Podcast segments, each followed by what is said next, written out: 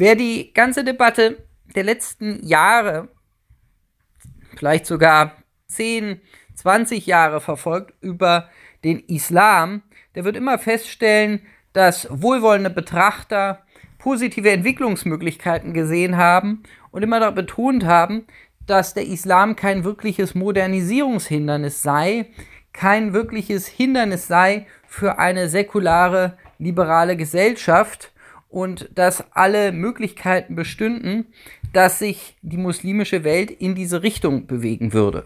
Es gibt da einen Streit mit den Islamkritikern, die sagen, dass aufgrund der Ausrichtung des Islam, seiner Basis im Koran, seiner historischen Verankerung in der Person des Propheten Mohammed und seiner Tradition, die etwa in den Hadithen besteht, aber auch über eine vielen Jahrhunderte lange Praxis der Interpretation, eine solche Liberalisierung nicht möglich sei, was von der anderen Seite massiv bestritten wird. Dabei wird eines völlig vergessen.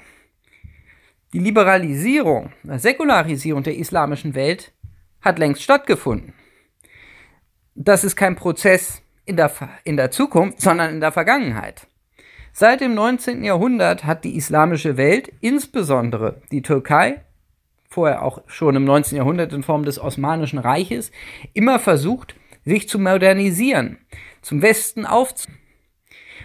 Und Erdogan ist deshalb so eine wichtige Figur, weil er im Grunde genommen der Sargnagel dieses ganzen Projektes ist. Mit Erdogan scheitert dieser Ansatz.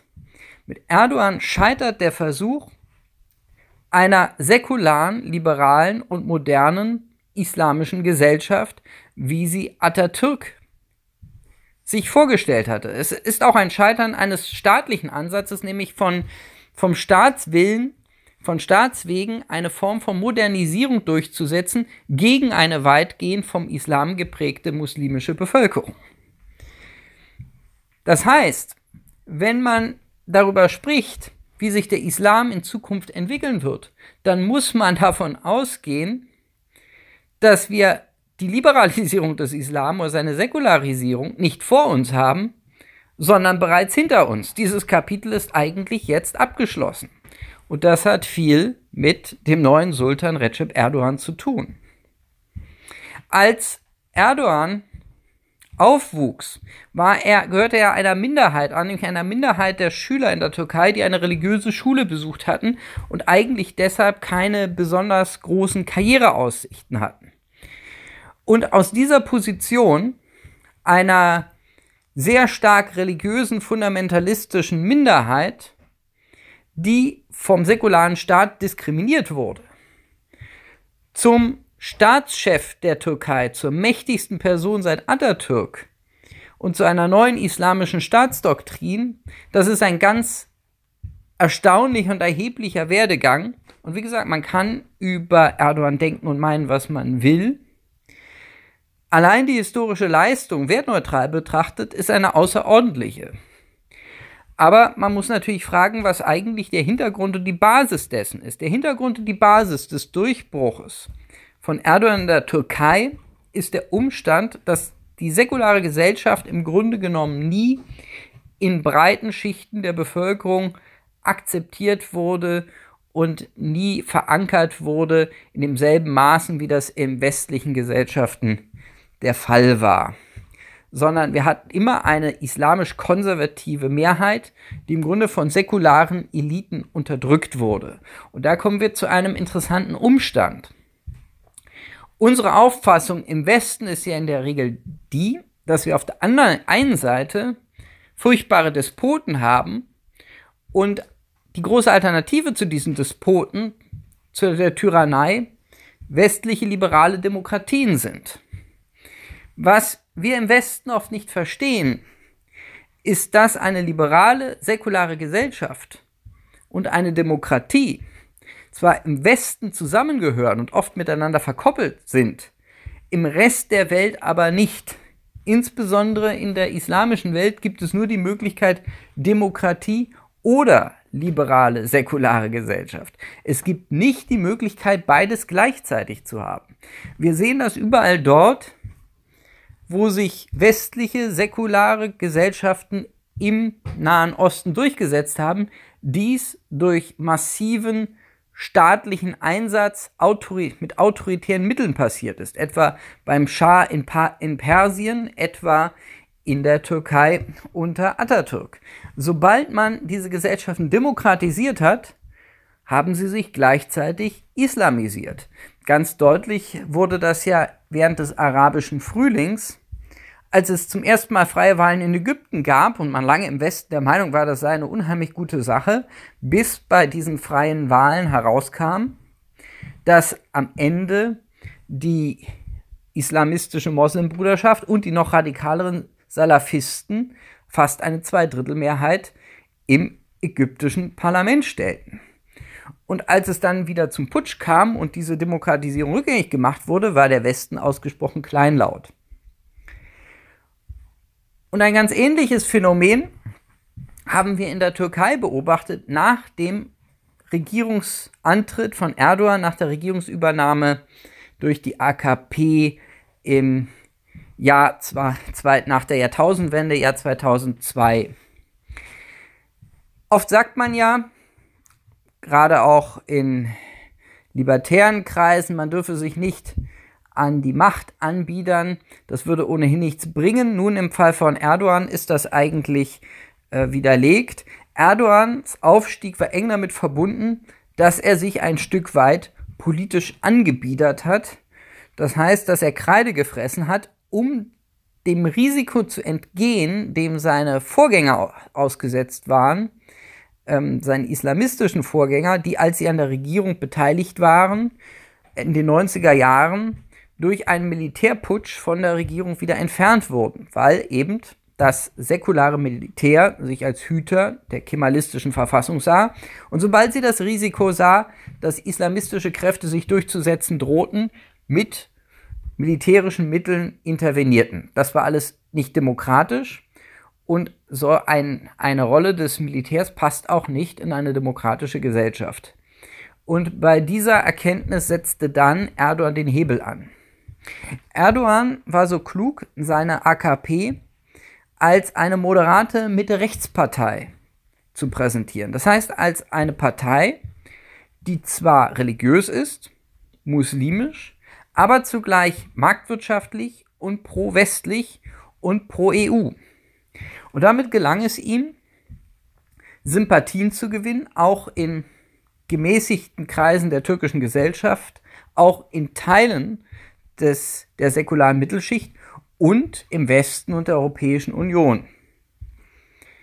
Man setzte also darauf, dass mit Erdogan nun eine Art muslimischer CDU, eine Art muslimische CDU ähm, die Macht übernommen hätte, mit der man nun zusammenarbeiten konnte und die man nun in die EU hineinführen konnte. Also die feuchten Träume aller äh, pro muslimischer Kreise innerhalb der westlichen Eliten wurden wahr. Und man begann dann diesen Prozess der äh, Verhandlungen über den Beitritt in die Europäische Union. Und da zeigte sich, ähm, sich Erdogan doch als äh, sehr brillanter politischer Taktiker, denn er nutzte diese Unterstützung durch die Europäische Union und Teilen der liberalen Öffentlichkeit in der Türkei, um das säkulare Militär bereits im Jahr 2007 weitgehend zu entmachten. Das ist ja auch ganz klar. Wenn man dieses westliche Modell im Kopf hat und sagt, da entsteht eine liberale Demokratie, dann hat eine solche Sonderrolle des Militärs, wie sie über Jahrzehnte in der Türkei existierte, keinen Platz. Also hatte er sehr gute Argumente, nach und nach den Nationalen Sicherheitsrat zu entmachten, nach und nach säkulare Generäle, Offiziere aus dem Militär herauszudrängen. Und dabei half ihm ein Verbündeter, der nicht westlich und nicht säkular war und nicht liberal und nicht pro EU, aber doch sehr effektiv, nämlich das sogenannte Gülen-Netzwerk. Den Namen haben viele wahrscheinlich zum ersten Mal im Zuge des Militärputsches in der Türkei im Jahr 2016 gehört. Seitdem erklärt Herr Erdogan ja unablässig, dass ähm, das Gülen-Netzwerk hinter diesem Putsch steht und er fordert die Auslieferung des Predikers Gülen aus den USA und viele fragen sich seitdem, wer ist eigentlich Herr Gülen und wer ist dieses Gülen-Netzwerk? Ganz zu Recht wurde einmal über dieses Netzwerk gesagt, es sei eine Art Islamismus light, also nach außen moderat, aber nach innen hart im Kern. Es handelt sich dabei um ein globales Netzwerk, das vor allen Dingen über Bildungseinrichtungen in der ganzen Welt verfügt, das durchaus im Bildungsbereich, selbst in Naturwissenschaften, denjenigen, die diese Bildungseinrichtungen besuchen, einiges zu bieten hatte und die aber mit diesen, dieser Ausbildung, diesen Bildungseinrichtungen, die sie anbieten, gleichzeitig auch eine islamische Agenda vertreten. Denn dadurch, dass sie gerade auch in der Türkei viele begabte junge Menschen aus der Unterschicht ansprechen konnten, gelang es ihnen, ein großes Netzwerk aufzubauen von Absolventen ihrer Bildungseinrichtungen und schließlich gerade auch Teile des türkischen Militärs und der türkischen Polizei und der türkischen Justiz zu infiltrieren. Und zwischen Erdogan und dem Gülen-Netzwerk kam es schließlich zu einem Bündnis. Als Erdogan die Regierung übernahm, hatte er das Problem, das Donald Trump in den USA auch hat, nämlich, dass er zwar die Regierung hat, aber nicht unbedingt die Verwaltung hinter sich und nicht unbedingt die staatlichen Eliten und diejenigen hinter sich, die den Staat eigentlich kontrollieren und betreiben, also nicht unbedingt das, was man den tiefen Staat nennt. Erdogan hatte von Anfang an nicht die Absicht, den tiefen Staat zu entmachten, sondern ihn zu übernehmen. Und dabei half ihm das Gülen-Netzwerk. Das Gülen-Netzwerk, das in diesen Institutionen vertreten war und daran arbeitete, immer weiter vertreten zu sein, es systematisch zu unterwandern, brauchte wiederum eine starke offiziell existierende Partei und einen Politiker an der Spitze und fand das in der AKP und in Recep Erdogan. Und so entstand ein, eine sehr effektive Allianz. Das Gülen-Netzwerk half Militär, Justiz, Polizei von den säkularen Kräften zu säubern. Und Erdogan verhalf ihnen zu, für die, äh, zu der entsprechenden politischen Rückendeckung, auch durch große Teile der liberalen Kreise in der Türkei. Er baute sozusagen ein Bündnis auf, das von den Islamisten bis zu den Liberalen reichte. Und das ist eine zentrale Fähigkeit eines Politikers, ähm, paradoxe, sich eigentlich widersprechende Allianzen aufzubauen, die für eine gewisse Zeit tragen, um bestimmte politische Ziele zu erreichen. Dieses Ziel war eben die Desäkularisierung des Militärs, dieses zentralen Machtinstrumentes. Kaum hatte er das erreicht, stellten sich dann die Dinge für ihn natürlich ganz anders dar. Er war auf die Liberalen nicht mehr angewiesen. Das heißt, er konnte seine von Anfang an betriebene islamische Agenda weiter durchsetzen und verfolgte sie. Er war auf die Europäische Union nicht mehr angewiesen, die nun verdattert davor stand, dass ihr früherer Sunnyboy sich plötzlich ganz anders verhielt, als man das eigentlich erwartete aber er brauchte auch das Gülen-Netzwerk nicht mehr. Das Gülen-Netzwerk und er kamen unabhängig voneinander zu ganz ähnlichen Schlussfolgerungen. Das Gülen-Netzwerk kam zu dem Ergebnis, dass sie nun, da sie praktisch die entscheidende Kraft innerhalb der Sicherheitsarchitektur waren, auf Erdogan nicht mehr angewiesen waren. Und Erdogan kam auf den Gedanken, dass er nun eigentlich auf das Gülen-Netzwerk nicht mehr angewiesen war. Und so entstand ein Konkurrenzverhältnis, was schließlich zu einem offenen, zu einem offenen Krieg werden würde, der schließlich in dem Putsch von 2016 hier entstand. Ein völlig neuer Konflikt innerhalb des islamistischen Lagers, während das liberale, gemäßigte Lager immer weiter an den Rand gedrückt wurde. Aber das war nicht die, eigen, die einzige Konfliktlage, die sich im Laufe der Zeit veränderte. Wichtig war auch das veränderte Verhältnis von Erdogan zu den Kurden. Der Kurdenkonflikt der Türkei ist ja schon sehr alt. In den 90er Jahren gab es fast bürgerkriegsähnliche Zustände, bei denen Tausende, Zehntausende von Menschen umkamen.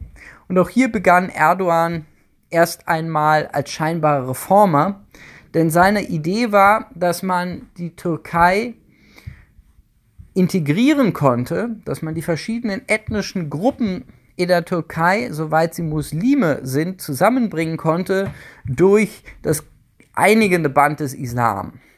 Das heißt, Erdogan schaffte erst einmal bestimmte, bestimmte Diskriminierungen, denen die Kurden ausgesetzt waren, ab. Es gab sogar dann einen eigenen, eigene kurdische Fernsehprogramme und er versuchte, die Kurden für seine islamische Agenda zu gewinnen. Auch das gehörte in die Phase, in der sich Erdogan als moderater Politiker verkaufte und ihm das auch viele Leute abgenommen haben. Aber das auch änderte sich auch in der Zeit und zwar erstaunlicherweise gerade durch den Erfolg dieser Politik. Denn durch den Erfolg dieser Politik bildete sich eine neue kurdische Partei, ähm, die eine neue kurdische Partei, die HDP. Äh, das ist eine gemäßigte kurdische Partei, die nicht so extrem auftrat wie die PKK, sondern vor allen Dingen auch mehr Rechte, durchaus auch mehr zivile Rechte forderte und damit auch neue Schichten und Gruppen auch außerhalb der kurdischen Gemeinschaft ansprach und damit ein Wählerpotenzial erreichte, das größer war als das der kurdischen Parteien davor. Und dieser Erfolg der, der erdoganischen Politik, könnte man sagen, hat dann wiederum einen, diesen unangenehmen Nebeneffekt gehabt, dass eine neue politische Konkurrenz entstanden ist. Die HDP schaffte es tatsächlich über die 10%-Hürde zu kommen, die ja extra dafür eingeführt worden war, um kurdische Parteien aus dem Parlament herauszuhalten. Und damit entstand insofern auch ein Konkurrent, als dass diese neue HDP sich weigerte, Erdogans zentrales Ziel zu unterstützen, und das war über ein Referendum als Staatspräsident alle Macht auf sich konzentrieren zu können. Das heißt, er schrieb die HDP und die Kurden ab, begann eine neue Konfliktpolitik, um die PKK zu stärken, um diese gemäßigte kurdische Partei zu schwächen und zugleich die radikalen türkischen Nationalisten auf seine Seite zu ziehen, da er diese brauchte, um am Ende erfolgreich zu sein und über ein Referendum alle Macht auf sich als Präsident zu konzentrieren. Einen erheblichen Schub für diese Ballung von Macht in den Händen eines einzigen Mannes hat dann der Putsch von 2016 gegeben, der sich in, in mehrerlei Hinsicht von den anderen Staatsstreichen, die es davor gegeben hat, in den Jahrzehnten davor unterschied. Die Staatsstreiche der Türkei waren in der Regel relativ unblutig. Es genügten oft Drohungen des Militärs, um ihre Ziele durchzusetzen. Das war bei diesem Staatsstreich anders. Das war ein blutiger Staatsstreich, der es auch darauf abgesehen hatte, äh, Erdogan selbst zu liquidieren. Er selber war eine Stunde ähm, bereits aus dem Hotel aufgebrochen, als ein Todesschwadron kam, um ihn zu ermorden. Insofern ist er knapp mit dem Leben davon gekommen. Sowas ist natürlich ein einschneidendes Erlebnis. Gleichzeitig handelte es sich nicht um die Militärführung, die putschte, sondern um Teile des Militärs, vor allen Dingen der Luftwaffe. Der Militärputsch fand auch nicht mitten in der Nacht statt, wie die meisten Militärputsche davor, ähm, und war dementsprechend auch zum Scheitern verurteilt. Es gab dann eine große Gegenbewegung gegen diesen Putsch auch von Kreisen, die Erdogan fernstanden, weil man sich eben inzwischen damit daran gewöhnt hatte, dass es das Militärputsche, das Staatsstreiche kein Teil der politischen Kultur der Türkei mehr waren. Aber davon profitierte Erdogan natürlich in erster Hinsicht. Ihm gelang es dadurch erst recht, Personen in der Gesellschaft hinter sich zu bringen, seine Anhänger zu mobilisieren und den Staatsapparat in seinem Sinne zu säubern. Damit hatte er dann schließlich das erreicht, was er von Anfang an angestrebt hatte, eine, eine Präsidialrepublik, in der die gesamte politische Macht auf ihn konzentriert ist und in der er seine islamische Agenda weitgehend ungehindert durchsetzen konnte. Seit Kemal Atatürk hatte niemand eine solche Fülle von Macht, wie sie Recep Erdogan, der neue Sultan, erreicht hatte. Und er hat diese Macht genutzt, um die türkische Gesellschaft weitgehend zu verändern. Säkulare Feiertage wurden abgeschafft und durch muslimische Feiertage ersetzt. Das gesamte Bildungssystem wurde umgebaut. Ich habe ja gesagt, Erdogan selber ist das Produkt einer religiösen Schule, von denen es damals aber nur wenige gab. Inzwischen besuchen Millionen türkischer Schüler islamische Schulen, bekommen eine islamische Ausbildung. Der Islam wird verankert in Medien, in Presse, in Öffentlichkeit, in der gesamten Kultur. Und dieser Prozess ist großer Wahrscheinlichkeit nach in absehbarer Zeit nicht mehr rückgängig zu machen.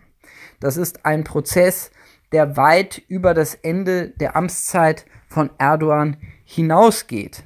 Es ist eine dauerhafte Abwendung vom Westen und Erdogan wird wahrscheinlich als der Mann in die Geschichte eingehen, der endgültig die Türkei aus dem Westen herausgeführt hat, eine westliche, eine verwestliche Türkei in eine islamische, in eine islamisierte Türkei verwandelt hat. Das heißt, sowohl ein Politiker als auch ein Kulturrevolutionär war. Und das wird erhebliche Auswirkungen auf die Zukunft nicht nur der Türkei haben, sondern der ganzen muslimischen Welt und darüber eben auch Rückwirkungen auf Deutschland mit seiner starken türkischen Minderheit.